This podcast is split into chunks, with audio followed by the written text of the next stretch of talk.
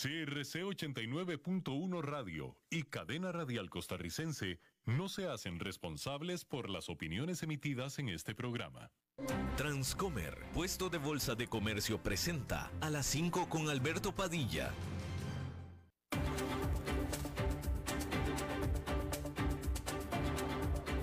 Inicia a las 5 con Alberto Padilla un programa diseñado con el objetivo de llevarte diariamente un tema de actualidad, acompañado siempre de reconocidos editorialistas, de lunes a viernes a las 5 de la tarde por CRC 89.1 Radio, a las 5 con Alberto Padilla.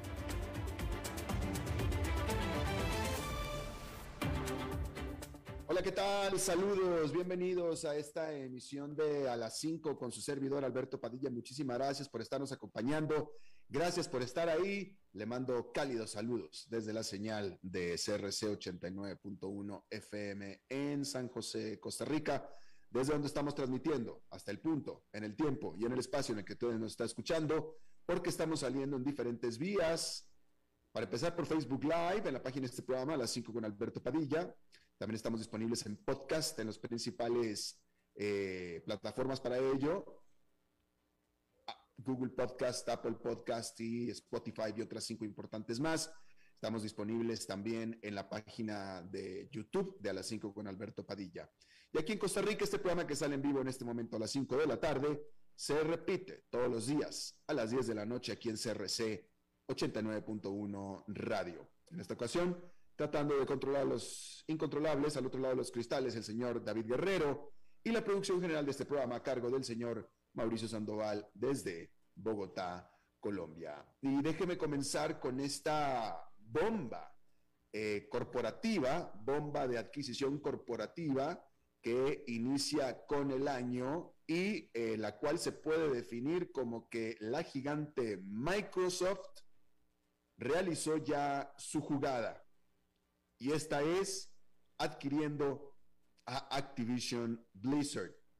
Microsoft anunció el martes planes para adquirir a Activision Blizzard en un acuerdo de gran perfil por valor de casi 70 mil millones de dólares.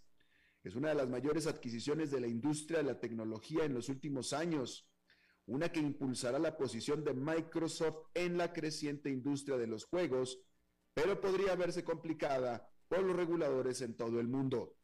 La transacción está valorada exactamente en 68.700 millones de dólares y será en efectivo, cash. Y Microsoft dice que el acuerdo convertirá a la compañía en la tercera de juegos más grandes por ingresos después de Tencent y Sony. Bobby Kotick el controvertido CEO de Activision Blizzard continuará en su cargo, según un comunicado de prensa que detalla la adquisición que se anunció. El acuerdo está pendiente de revisión regulatoria y la aprobación de los accionistas de Activision Blizzard y se prevé que se cierre en el 2023. Las compañías continuarán operando de forma independiente hasta que finalice la transacción, después de lo cual Activision Blizzard reportará al actual director de la división de videojuegos de Microsoft. Las acciones de Activision Blizzard se dispararon alrededor de 30% durante la jornada del martes, mientras que las acciones de Microsoft cayeron alrededor de 1.5%. Los juegos se han convertido en un punto de enfoque importante para Microsoft en los últimos años, especialmente porque la pandemia significó que más personas se quedaran en casa y usaran sistemas de videojuegos.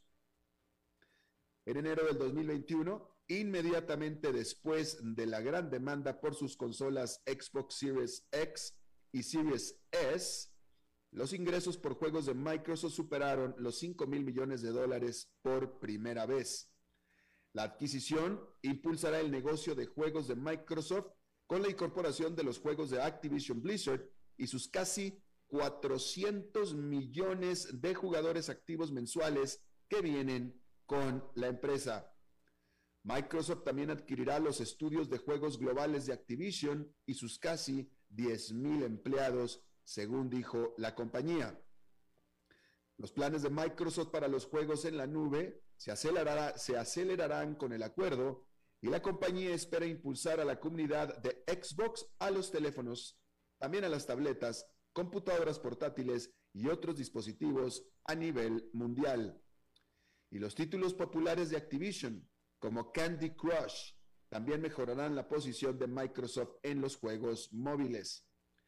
El metaverso ha sido aclamado como el próximo gran avance para la industria de la tecnología, aunque todavía queda un largo camino por recorrer hasta que ese mundo virtual sea una realidad.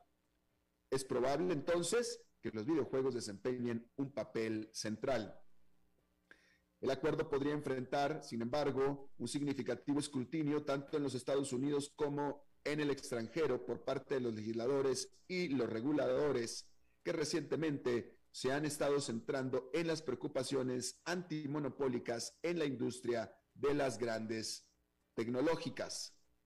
Si bien Microsoft en particular ha recibido menos atención en ese sentido que las gigantes tecnológicas Facebook, Apple, Amazon y Google, este acuerdo es el que podría poner a Microsoft en el centro de la atención, ya que convertiría a la compañía en un jugador aún más importante en la industria del videojuego. Microsoft adquirió la empresa matriz del popular desarrollador de juegos Bethesda Softworks, Cinemax, en septiembre del 2020 en un acuerdo de 7.500 millones de dólares que también impulsó su cartera de Xbox Games Pass. Aquel acuerdo fue por 7.500 millones de dólares. Ese ya es un acuerdo grande. Este es por casi 10 veces más, 70 mil millones de dólares. Esas son más bien cifras que se manejan macroeconómicamente en una economía grande. Bueno, cambiando de tema, el rendimiento del bono referencial del Tesoro de Estados Unidos a 10 años saltó a su nivel más alto en dos años este martes, inquietando a los inversionistas que ya estaban nerviosos sobre cómo responderán las autoridades a el alza de la inflación acelerada, hay que decir. Las acciones de Estados Unidos cayeron considerablemente este martes ante la turbulencia en el mercado de bonos. Los rendimientos de los bonos del gobierno, que se mueven en sentido opuesto a los precios, han aumentado drásticamente desde el comienzo del año, ya que los inversionistas se preparan para que la Reserva Federal responda de manera más agresiva a la subida de los precios al consumidor, que están aumentando al ritmo más rápido en casi cuatro décadas. Los funcionarios de la Fed han indicado en los últimos días que están dispuestos a aumentar las tasas de interés más de tres veces este año si fuera necesario. Si bien los costos de endeudamiento igual se mantendrán cerca de mínimos históricos, eso marcaría un notable cambio después de un largo periodo de tasas marginales. En una encuesta del Deutsche Bank de aproximadamente 500 participantes del mercado que se publicó este martes, una inflación superior a la esperada y un ciclo de endurecimiento de la Fed más agresivo se identificaron como los dos mayores riesgos para la estabilidad del mercado.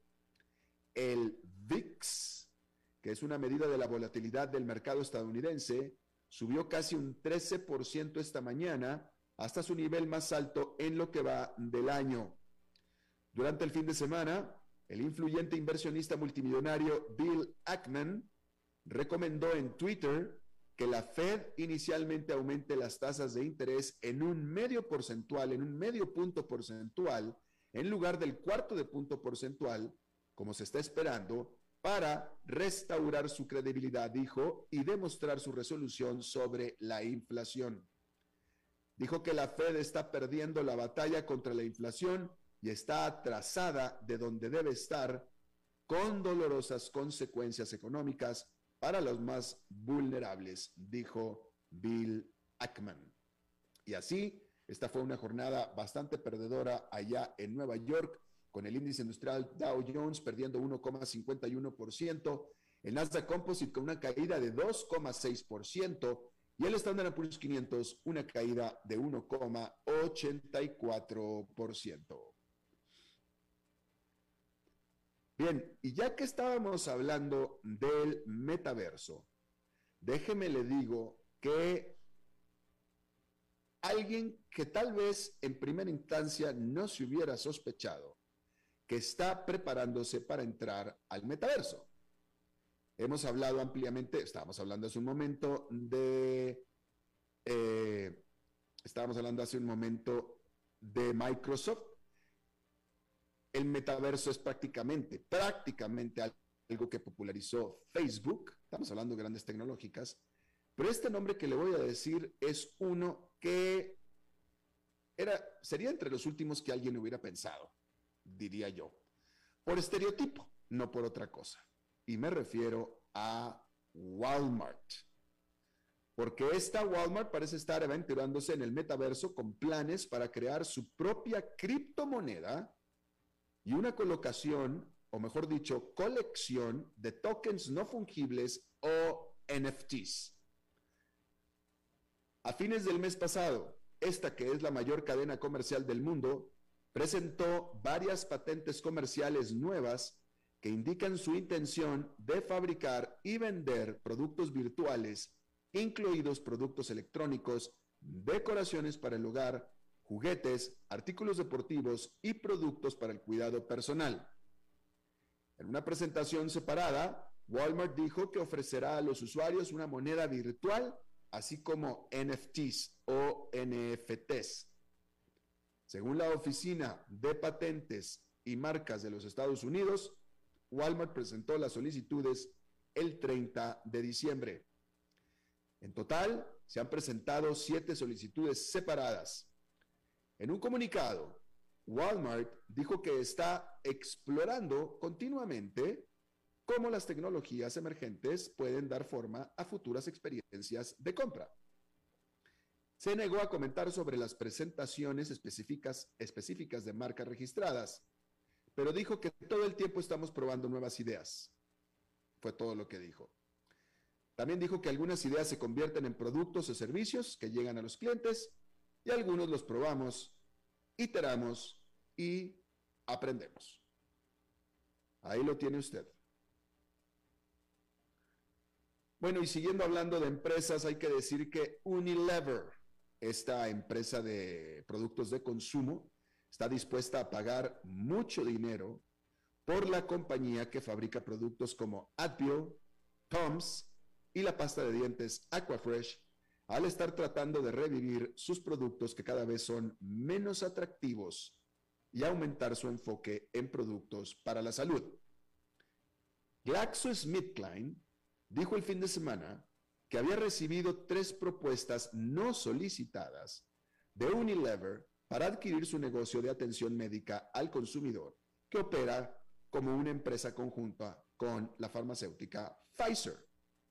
GlaxoSmithKline también pudiera considerarse farmacéutica.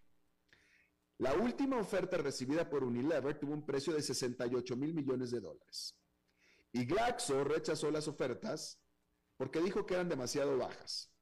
Sin embargo, está planeando escindir la división a finales de este año bajo la presión de los accionistas, incluido el fondo de cobertura Elliott Investment Management. Pero Unilever aún podría endulzar la oferta.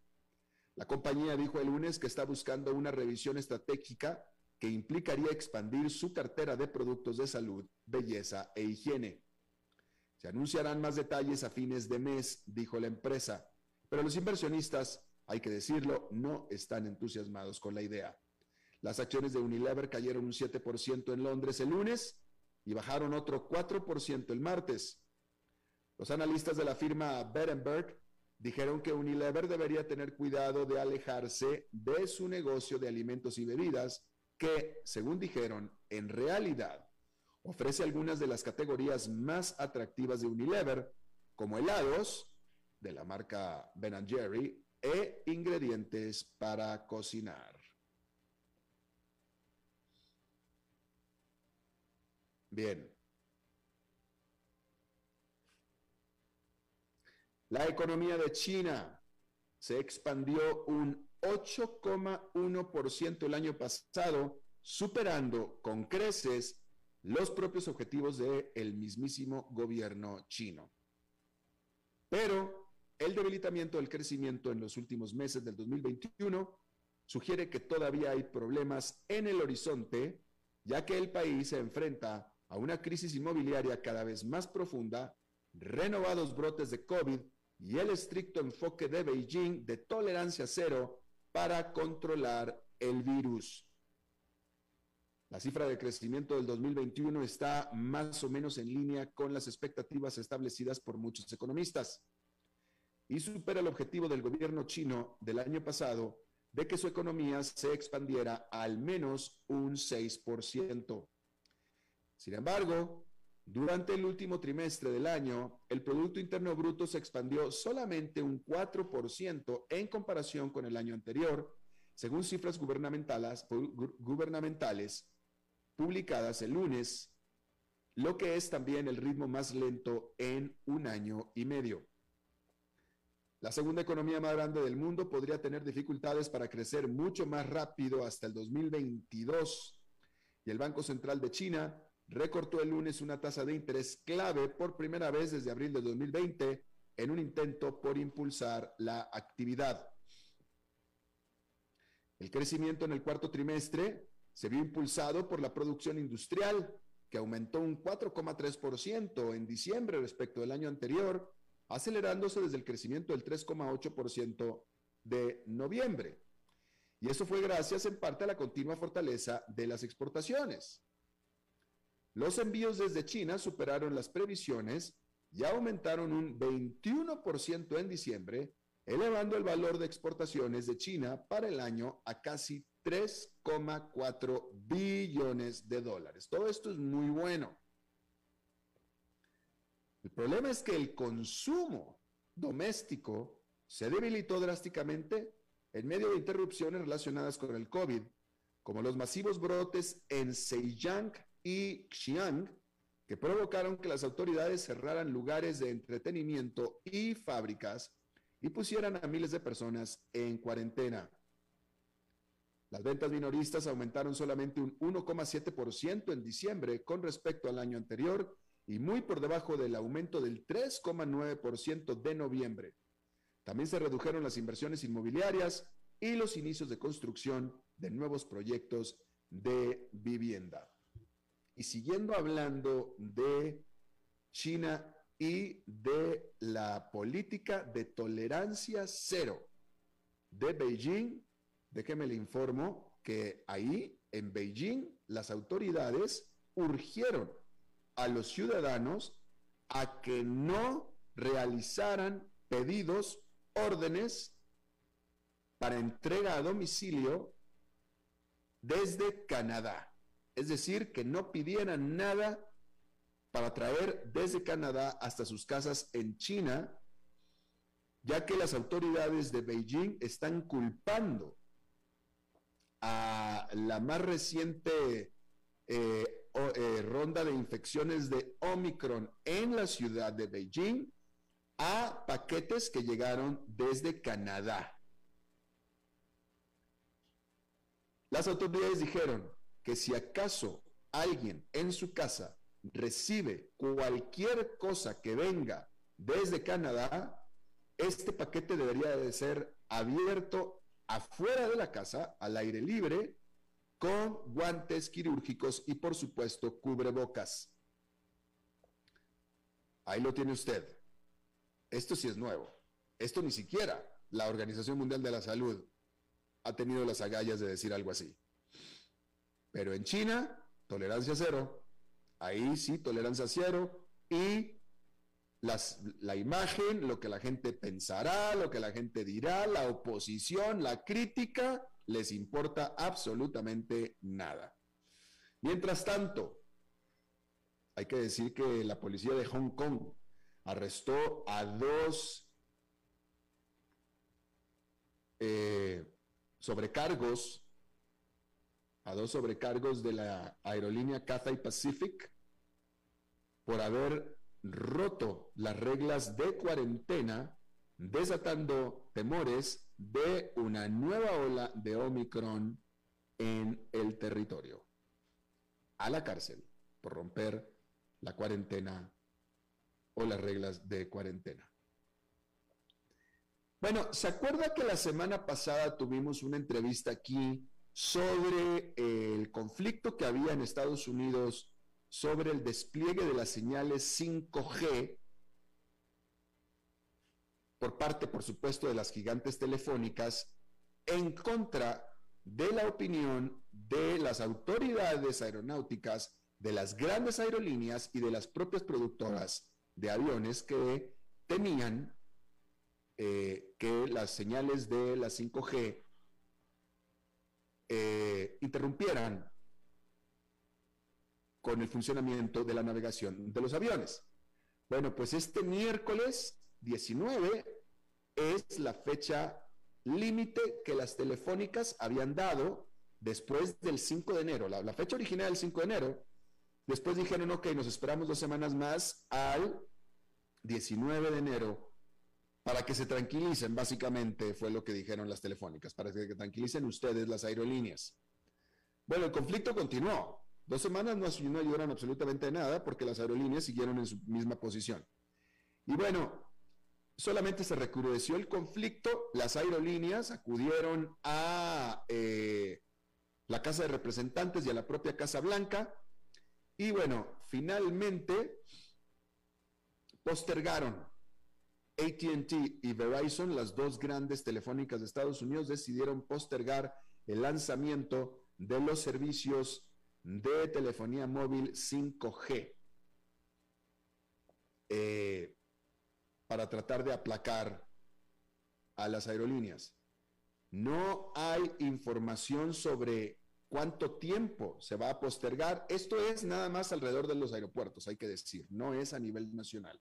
Solamente alrededor de ciertos aeropuertos, los más importantes, porque tampoco es que afecte a todos los aviones, solamente a cierto tipo de instrumentos de navegación que hay en cierto tipo de aviones. El problema es que estos aviones tienden a ser grandes, con muchos pasajeros, que es que en teoría, aseguran las aerolíneas, no podrían volar, afectando por tanto a muchos pasajeros. Pero bueno, el punto es que Verizon y ATT acordaron de nuevo postergar el despliegue de 5G alrededor de aeropuertos importantes, pero no se informó por cuánto tiempo más. La primera postergación fue por dos semanas. El banco de inversión de Wall Street, Goldman Sachs, reportó utilidades de 3.900 millones de dólares para el último trimestre del 2021, que es muchísimo. Sin embargo, no es tanto como lo que ganó en el último trimestre del 2020. De hecho, fue un 13% menos de lo que ganó en el mismo periodo del año antepasado. Y también, de hecho, con, con 3.900 millones de dólares fue menos de lo que los analistas estaban esperando de Goldman Sachs. Es decir, básicamente frustró. Este banco de inversión, hay que decir que tuvo operó menos transacciones eh, bursátiles, ya que cayó la operación, con el mercado también cayendo, y por tanto, pues se redujo una importante fuente de ingresos para la institución. Sin embargo, todavía ganó sólidas ganancias, valga la redundancia, en sus eh, negocios de asesoría empresarial típicamente para compraventa, para compraventa de empresas. Hay que decir que durante el 2021, es decir, durante el año pasado, Goldman Sachs tuvo utilidades de 21.600 millones de dólares. 21.600 millones de dólares utilidades, dinero en el bolsillo, utilidades el doble de lo que ganó en el 2020. Ahí lo tiene usted. Bueno, Moderna, la farmacéutica, planea lanzar una eh, inyección, una vacuna combinada de COVID-19 con el flu. ¿sí? Cosa que suena bastante práctico, porque en Estados Unidos ya de por sí la gente cada año se vacuna por el flu. Bueno, pues ahora se pretende que esa vacuna anual tenga también ya contra el COVID-19. Desde, desde hace tiempo, desde que está la pandemia, había preocupaciones de que esta mezcla junta de recibir las dos vacunas juntas y si no juntas con una eh, casi inmediatamente o muy, muy cercanas, pudieran tener o pudieran generar una protección menor, es decir, que no pudieran ser tan efectivas. Eh, sin embargo, algunas autoridades de la salud, incluyendo las británicas, dicen lo que es cierto, que no hay evidencia de eso. Simplemente no hay evidencia de eso. En cambio, las pruebas de laboratorio de la farmacéutica dicen que lo contrario es cierto. En otra nota, y esto es importante, escucha esto, los resultados iniciales de una investigación en Israel sugieren resultados preliminares de una investigación en Israel sugieren que una cuarta vacuna de COVID en realidad no ofrece mucha más protección en contra del Omicron que si se tiene una tercera. Por lo que por lo visto, el número mágico es tres en vacunas. Tres. Ahí lo tiene usted. Bueno, una cosa de la que no hemos hablado en este programa es acerca de la erupción volcánica en la isla de Tonga. Hay que decir que Nueva Zelanda reportó daños significativos en la costa oeste de Tonga, de la principal isla de Tonga, luego de esta erupción volcánica eh, subacuática que causó un tsunami que llegó prácticamente a todos los países del Pacífico, incluyendo en América Latina, como por ejemplo en Perú, Chile y Ecuador. Al menos, al menos dos personas eh, fallecieron eh, por las olas de este tsunami y hasta el día de hoy, hasta este momento, las comunicaciones con esta isla del Pacífico de Tonga siguen interrumpidas. El problema es que eh, no puede llegar ayuda a Tonga, ayuda que ha sido comprometida, ha sido ya comprometida por Australia y por Nueva Zelanda, porque todavía mucha ceniza cubre a las principales pistas aéreas de Tonga y por tanto no puede llegar la ayuda vía aérea. En este momento se dirige ayuda vía barco hacia Tonga, pero todavía esta ayuda está a días de llegar. Y no podremos saber la verdadera dimensión de lo sucedido hasta que se pueda llegar y se restablezcan comunicaciones. Vamos a hacer una pausa y regresamos con nuestra entrevista de hoy. A las 5 con Alberto Padilla por CRC 89.1 Radio. ¿Sabía usted que Transcomer es el puesto de bolsa de comercio más grande de Costa Rica, con 19 años en el mercado y miles de clientes? Cuentan con asesores y corredores expertos que saben de lo que hablan y ofrecen productos de inversión seguros y modernos, hechos a la medida. Pero sobre todo, al invertir en Transcomer, usted invierte en la única bolsa vigilada por el Banco Central. Y en un mundo sobrecargado de información, usted debe de estar con los mejores. Transcomer, puesto de bolsa de comercio. Construyamos juntos su futuro. Somos expertos en eso. El valor en la ética incluye no tener miedo de lo que se dice y a quién se le dice, sin importar las consecuencias o represalias que puedan sobrevenir. Entre los valores éticos más relevantes se pueden mencionar justicia, libertad, respeto, responsabilidad, integridad, lealtad, honestidad y equidad. Los valores éticos se adquieren durante el desarrollo individual de cada ser humano en el entorno familiar, social, escolar e inclusive a través de los medios de comunicación.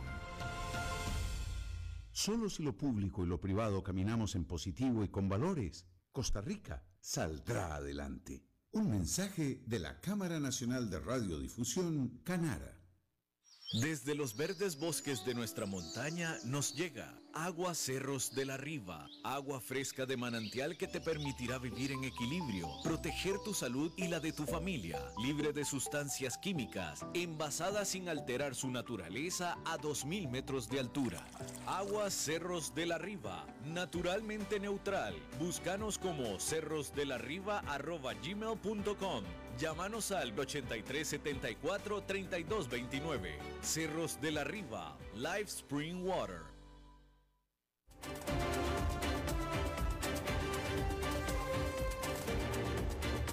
Seguimos escuchando a las 5 con Alberto Padilla.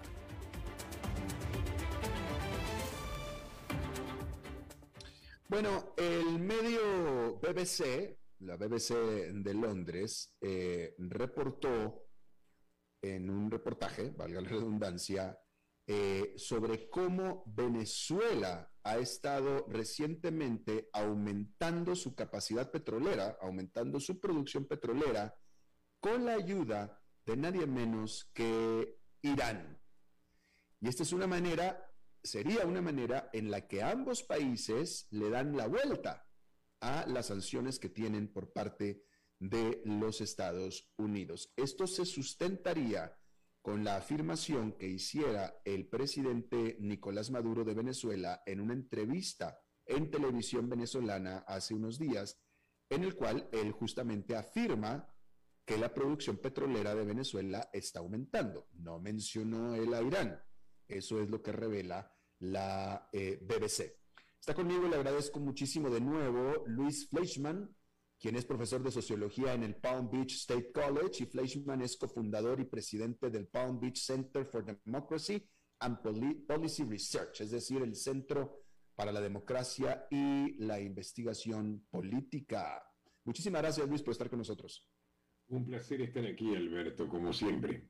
Gracias. Eh, el reporte decía, primero que nada, preguntarte si tú estás de acuerdo con lo que dice este reporte al respecto del aumento de capacidad petrolera de Venezuela, pero en todo caso el reporte también contextualiza que, que incluso aunque hubiera sido el doble, como parece ser que pudiera ser, que es el doble de lo que se ha aumentado en los últimos eh, eh, par de años, de todos modos la capacidad no es mucha.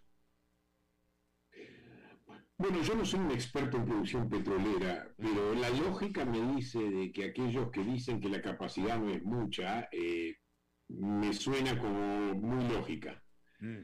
O sea, eh, que Maduro intente decirle al pueblo estamos produciendo más petróleo y estamos vendiendo más y estamos ganando más y estamos mejor, es obviamente típico de un demagogo en la situación calamitosa en la que se encuentra con una crisis de legitimidad eh, impresionante, que él diga una cosa así, exagerada, mm, me suena lógico.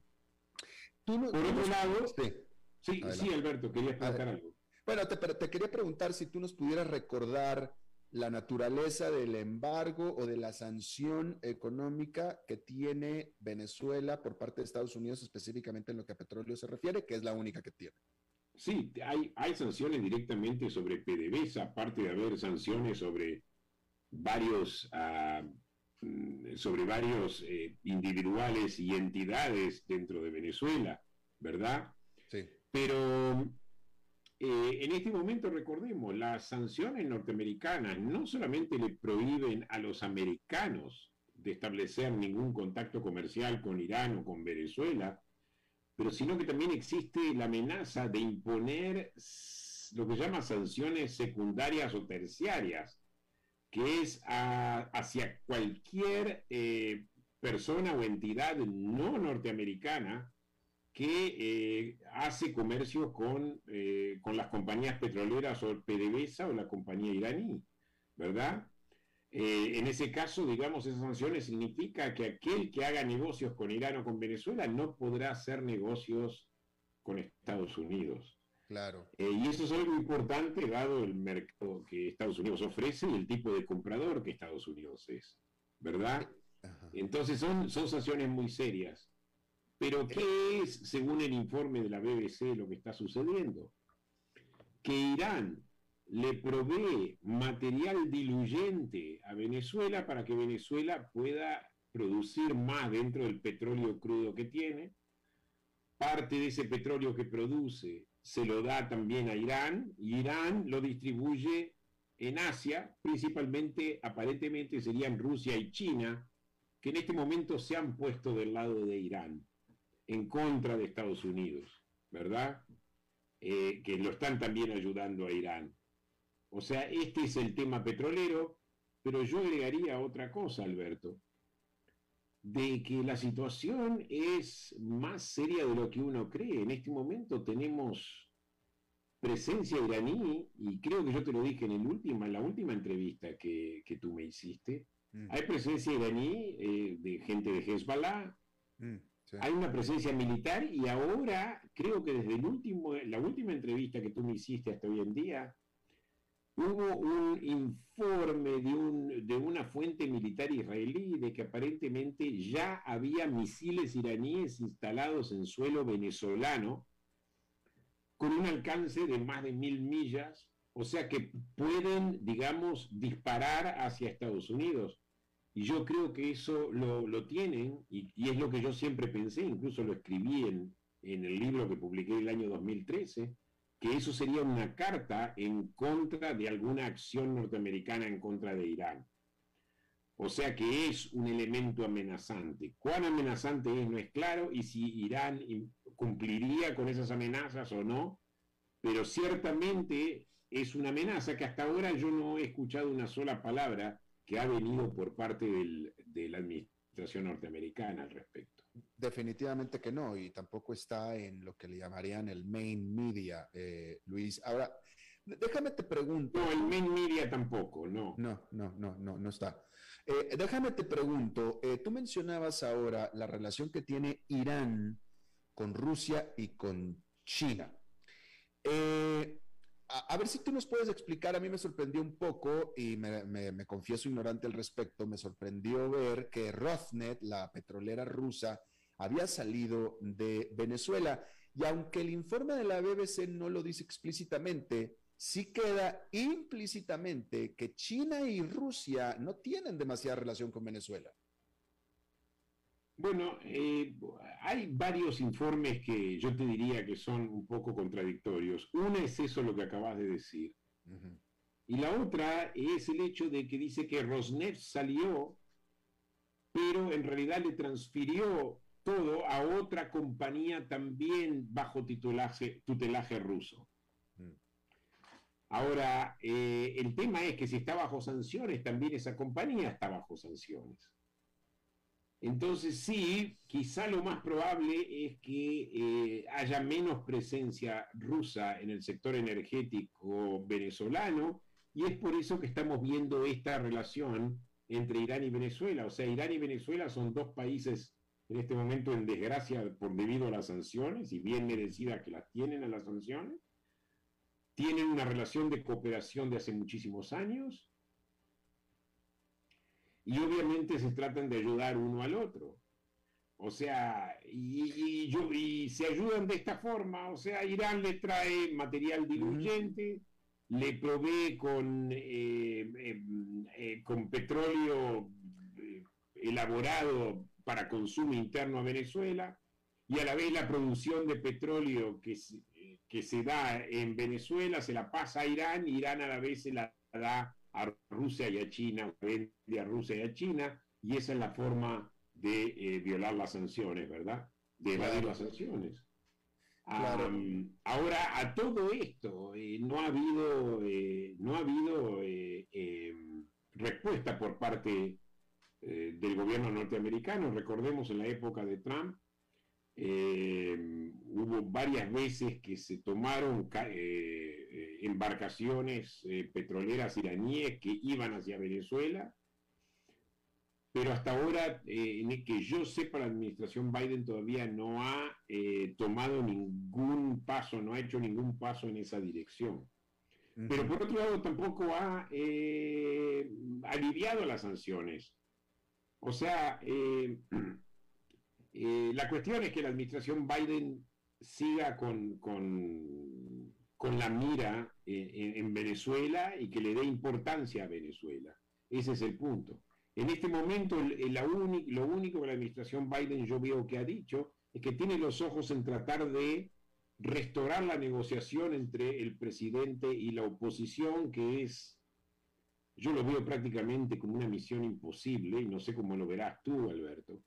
Para mí es una misión imposible, o sea, Maduro ya hizo lo que hizo, cometió fraude en las elecciones locales, declaró una especie de victoria, eh, de alguna forma simuló haber perdido en Bariñas, porque podía haber cometido fraude en Bariñas también. Ah, y eso le da legitimidad a que las elecciones no fueron fraudulentas, lo cual no es verdad, fueron fraudulentas de, de, diestra a siniestra, de A a Z, eh, y lo único que estamos escuchando de la administración Biden es que apoya la, la, renovación de una negociación que no va a llegar a ninguna parte. Eh, Luis, ¿tú nos pudieras recordar eh, el alcance de las sanciones que tiene Estados Unidos sobre Venezuela? Eh, porque Venezuela sí puede exportar petróleo, ¿o no?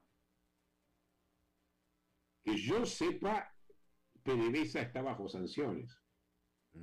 Que yo sepa, PDVSA está bajo sanciones y está bajo sanciones secundarias. O sea, el que hace negocio con PDVSA no puede hacer negocios con Estados Unidos. Eso es lo que yo tengo entendido. Ya. Eh, sabemos si todavía con, la crisis petrolera, porque sea lo que sea, lo que el, informe de la BBC deja claro es que aún con el fuerte aumento en la capacidad petrolera de Venezuela, con ayuda de Irán, de aún así eh, la, la, producción petrolera, que Nicolás Maduro dice que es de un millón de barriles diarios, que aún así es poquito, pero que sin embargo los expertos dicen que no llega a eso para nada, te pregunto yo, ¿Venezuela le sigue dando petróleo a Cuba? Yo creo que ahora están más limitados, pero hay una relación con Cuba. Algo le tienen que dar a Cuba. Cuba le provee con un aparato de espionaje donde puede controlar eh, no solamente a la oposición, sino que puede controlar incluso a sus mismos aliados, como los militares, ¿verdad? O sea, la ayuda que Cuba le está dando a Venezuela para mantener su régimen tiránico es invaluable. O sea que incluso, a mí no me extrañaría, y no tengo datos al respecto, pero no me extrañaría que, que pese a los problemas que existen, algo Venezuela, algo Cuba está recibiendo de Venezuela, ¿verdad? Porque le, es mucho lo que Cuba le da al régimen madurista que es ese, ese aparato represivo, ese aparato de espionaje que es fundamental para la supervivencia del régimen de Maduro. Claro. Eh, por último, Luis, déjame, me voy a un tema que tocaste tú un poquito más atrás en esta misma charla. Eh, ¿Tú crees que es posible que Irán o quien, quien sea, aunque no fuera Irán, que Venezuela por sí sola pudiera tener misiles de largo alcance en Venezuela y que Estados Unidos, si los vio, que los tuvo que haber visto, no diga ni haga nada? Es posible, y justamente hablé yo de eso hoy en NTN 24. Eh, ¿Cómo, ¿Cómo es posible? Es posible por una concepción. Mm. O sea, la concepción es América Latina no es, no es en este momento un grave problema, tenemos problemas peores. Tenemos a, Rusia eh, haciéndole bully a, Ucrania. Tenemos el conflicto entre la OTAN y Rusia. Tenemos problemas en el Medio Oriente, ¿verdad? Todavía quedan algunos problemas con Afganistán. Eh, tenemos el problema de terrorismo internacional. Pero, por otro lado, el establishment está como que América Latina es, es un lugar donde Sí hay corrupción, sí hay dictaduras, pero es mayormente un problema interno de esos países. No está concebido como un problema de seguridad nacional. Y esto es lo que se llama la concepción, es una idea, es una percepción, en mi opinión, muy equivocada de la realidad. Entonces es por eso que estos temas de seguridad no no, no se están debatiendo, por lo menos no en esta administración, tampoco en la administración Obama, pese a que Obama en algún momento dijo que Venezuela era un problema de seguridad nacional para Estados Unidos. También lo es Cuba, sin embargo, el establishment del Departamento de Estado, incluso, no sé en este momento cuál es la posición del Pentágono, sé que en algún momento los comandantes de los, varios comandantes del Comando Sur, sí vieron a Venezuela y vieron los desarrollos políticos y militares en América del Sur como una amenaza. Pero tú fíjate que solamente la semana pasada Rusia amenaza a, Estados Unidos con que irían a mover tropas rusas hacia Venezuela y hacia Cuba. Eh, a lo cual, eh, Sullivan, que es el asesor de seguridad nacional, se echó a reír. Pero la, la, verdad es que Rusia hace tiempo que está ayudando militarmente a Venezuela y está ayudando militarmente a Cuba y a Nicaragua para mantener estas dictaduras, ¿verdad? Y a la vez son dictaduras que a la vez están metidas en el comercio de drogas y están trayendo elementos totalmente forajidos como ser Hezbollah, como ser Irán. Sin embargo, todavía esto no es prioridad de seguridad nacional para los Estados Unidos. Cuando esto pasa en, el mismo vecindario de Estados Unidos, Alberto. Estamos viviendo prácticamente algo de no creer definitivamente. Luis Fleischman, profesor de sociología en el Palm Beach State College y cofundador y presidente del Palm Beach, del Centro para la Democracia y la Investigación Política de Palm Beach. Te agradezco muchísimo que hayas visitado nuestro programa de nuevo. Un placer haber estado contigo, Alberto, y suerte con este gran programa que tú tienes desde Costa Rica, gran país. Gracias, gran país, efectivamente, te lo agradezco mucho, Luis. Vamos a hacer una pausa y regresamos con Fernando Francia.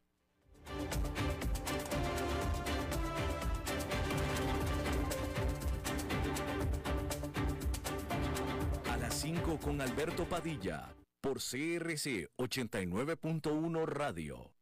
¿Sabía usted que Transcomer es el puesto de bolsa de comercio más grande de Costa Rica, con 19 años en el mercado y miles de clientes? Cuentan con asesores y corredores expertos que saben de lo que hablan y ofrecen productos de inversión seguros y modernos, hechos a la medida. Pero sobre todo, al invertir en Transcomer, usted invierte en la única bolsa vigilada por el Banco Central. Y en un mundo sobrecargado de información, usted debe de estar con los mejores. Transcomer, puesto de bolsa de comercio. Construyamos juntos su futuro. Somos expertos en eso. El valor en la ética incluye no tener miedo de lo que se dice y a quién se le dice, sin importar las consecuencias o represalias que puedan sobrevenir. Entre los valores éticos más relevantes se pueden mencionar justicia, libertad, respeto, responsabilidad, integridad, lealtad, honestidad y equidad. Los valores éticos se adquieren durante el desarrollo individual de cada ser humano en el entorno familiar, social, escolar e inclusive a través de los medios de comunicación. Solo si lo público y lo privado caminamos en positivo y con valores, Costa Rica saldrá adelante. Un mensaje de la Cámara Nacional de Radiodifusión, Canara. Desde los verdes bosques de nuestra montaña nos llega Agua Cerros de la Riva, agua fresca de manantial que te permitirá vivir en equilibrio, proteger tu salud y la de tu familia, libre de sustancias químicas, envasada sin alterar su naturaleza a 2.000 metros de altura. Agua Cerros de la Riva, naturalmente neutral. Búscanos como cerrosdelarriba.gmail.com Llámanos al 8374-3229. Cerros de la Riva, Live Spring Water.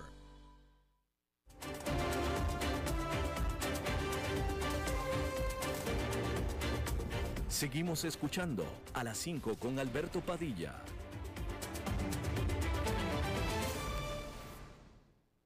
Bueno, como cada martes nos acompaña Fernando Francia. Fernando. ¿Qué tal Alberto? ¿Cómo estás? Te veo un poco, espero que no tengas coronavirus y que te hayas encerrado por eso. Yo también espero no tener coronavirus, pero de todos modos me encerré. Y sí, estoy con la voz este, un poco mormada, como se dice. Ahí va, ahí va. Pero siempre al pie del cañón, ¿no? Aquí estamos, aquí estamos, este, ahí, ahí que el, show tiene que continuar. Eso es, eso es. Qué buena, qué buena frase tan, tan antigua y tan cierta. Exacto. Eh, Alberto, algunos de los temas que somos recurrentes en esta, en esta columna desde hace ya varios años, ¿no? El gobierno de Costa Rica recomendó a, los a las turistas mujeres cuidar la vestimenta para evitar agresiones sexuales. También aconsejan no caminar solas en la noche y mantener el control al ingerir licor. Es inconcebible, Alberto, que las autoridades culpabilicen a las propias víctimas de episodios de violencia sexual en una guía de buenas prácticas de seguridad en las operaciones turísticas, que tras las protestas de muchas personas fue eliminada de algunos sitios del gobierno. La iniciativa fue de la Comisión Nacional de Seguridad Turística, que la componen el Ministerio de Seguridad, el Instituto Costarricense de Turismo, el Ministerio Público, el organismo de investigación judicial, la Embajada de Estados Unidos en Costa Rica y la Cámara Nacional de Turismo, y fue emitida a mediados del año 2021. Sin embargo, los hechos recientes ocurridos en Puerto Viejo, conocida y hermosa localidad del Caribe sur costarricense, hicieron más visibles estas guías porque eh, hubo eh, dos violaciones eh, en, esa, en esa zona costarricense y esa visibilidad generó oposición y la pronta eliminación de los sitios oficiales de esas guías. Supuestamente la Comisión Nacional de Seguridad Turística, esta entidad que había hecho las guías, había incorporado observaciones del Instituto Nacional de las Mujeres, el INAMU, en el texto, aunque ahora la entidad de defensa de las mujeres pide con vehemencia, seis meses después de que ya estuviera vigente, que se elimine. O sea que solo pide eliminarla cuando la gente protesta por ella. Las críticas no se hicieron esperar, no solo por la aberrante que significa dar esos consejos ante la situación de urgencia, de emergencia que viven a diario las mujeres, de temor, de acoso, de violencia, sino que lo que más sorprende es que haya sido realmente una propuesta de las autoridades gubernamentales relacionadas con turismo y seguridad. Quizás como sociedad no hemos todavía aprendido que hay que desarticular la cultura patriarcal. Esa idea abominable de que las mujeres son objeto de uso y abuso de los hombres y que por lo tanto abusar a antojo es parte de ser masculino. No se trata de vestimenta de la mujer, no se trata de no caminar solas, no se trata de evitar mensajes amistosos que puedan confundir, no se trata de ingerir o no bebidas alcohólicas u otras sustancias se trata de vivir sin miedo. Muchos de los que nos escuchan saben a lo que me refiero, porque nunca han tenido, nunca hemos tenido que cruzar una calle por miedo a atravesar uno o varios hombres en su camino. Poner la responsabilidad en las mujeres es culpabilizar a las víctimas. deja implícito el mensaje de que si no se viste de determinada manera, si no se camina sola, si no se ingiere sustancias, no será violada, no será asesinada deja implícito que hay al menos una culpa compartida entre el agresor y la víctima. Por toda la evidencia, sin embargo, toda la evidencia histórica nos muestra que no importa cómo vista, dónde esté, qué haya tomado, importa ser mujer. Ese es el elemento determinante en la ecuación, porque incluso puede suceder en la propia familia o en el hogar. Nuestras sociedades, y lo vemos a diario, Alberto, son sociedades machistas y patriarcales. Hasta que no superemos esto, hasta que la educación no sea eficaz en enseñar a los niños, varones principalmente, una cultura del respeto, de la armonía entre las personas, será difícil erradicar la violencia estructural de género. Seguimos escandalizándonos por más paredes, eh, nos escandalizamos más por las paredes o monumentos pintados en las manifestaciones que por la violencia diaria que viven las mujeres. Seguimos protestando por decir los y las que por la cultura objetivizante en la que viven las mujeres. Y si son objetos, ¿por qué no puedes deshacerte de ellas, no? Eso es lo que pasa. Tenemos que detener la cultura de la violencia y sus complicidades, los chistes, los comentarios, los mal llamados piropos no solicitados, las justificaciones de las violaciones a partir de la conducta de la víctima. Con todas, son todas formas de complicidad de esa violencia y de esa cultura que no hemos podido detener. El artista plástico y escritor John Berger decía, verlo como un objeto estimula tratarlo como un objeto, al cuerpo desnudo, por ejemplo. Pongámonos el reto de ver a las mujeres como personas en su integridad todos los días, en cada conducta, cada acción, cada paso. Tal vez podemos empezar por romper ese paradigma, Alberto. Así es, este, y bueno, eh, desafortunadamente, obviamente este no es un problema nada más de Costa Rica, esto sucede en todo el continente americano y, y en el resto del mundo también, pero el que en un país conocido por sus playas y por su sol y por atraer al turismo, decirle a la turista que cuides tu vestimenta en la playa, sobre todo a una turista europea que toman el sol típicamente con los pechos descubiertos, es, por decirlo menos, osado. Por, por, decirlo menos, estúpido, diría yo también, nada más.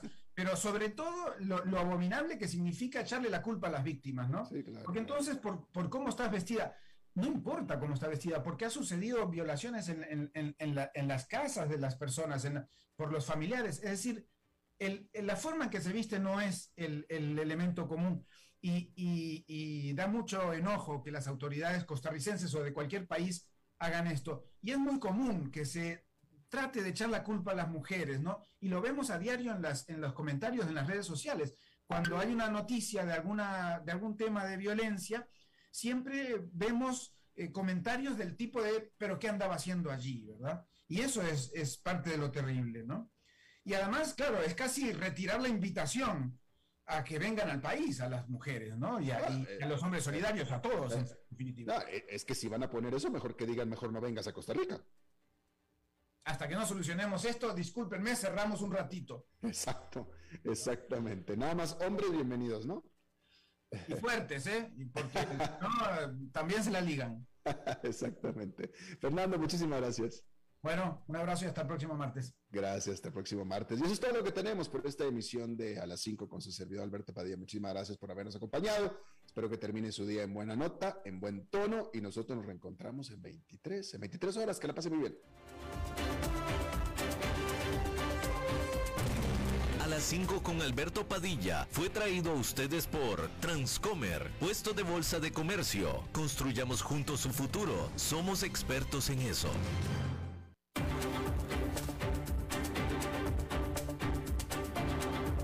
Concluye a las 5 con Alberto Padilla. Un programa diseñado con el objetivo de llevarte diariamente un tema de actualidad, acompañado siempre de reconocidos editorialistas, de lunes a viernes a las 5 de la tarde por CRC 89.1 Radio, a las 5 con Alberto Padilla.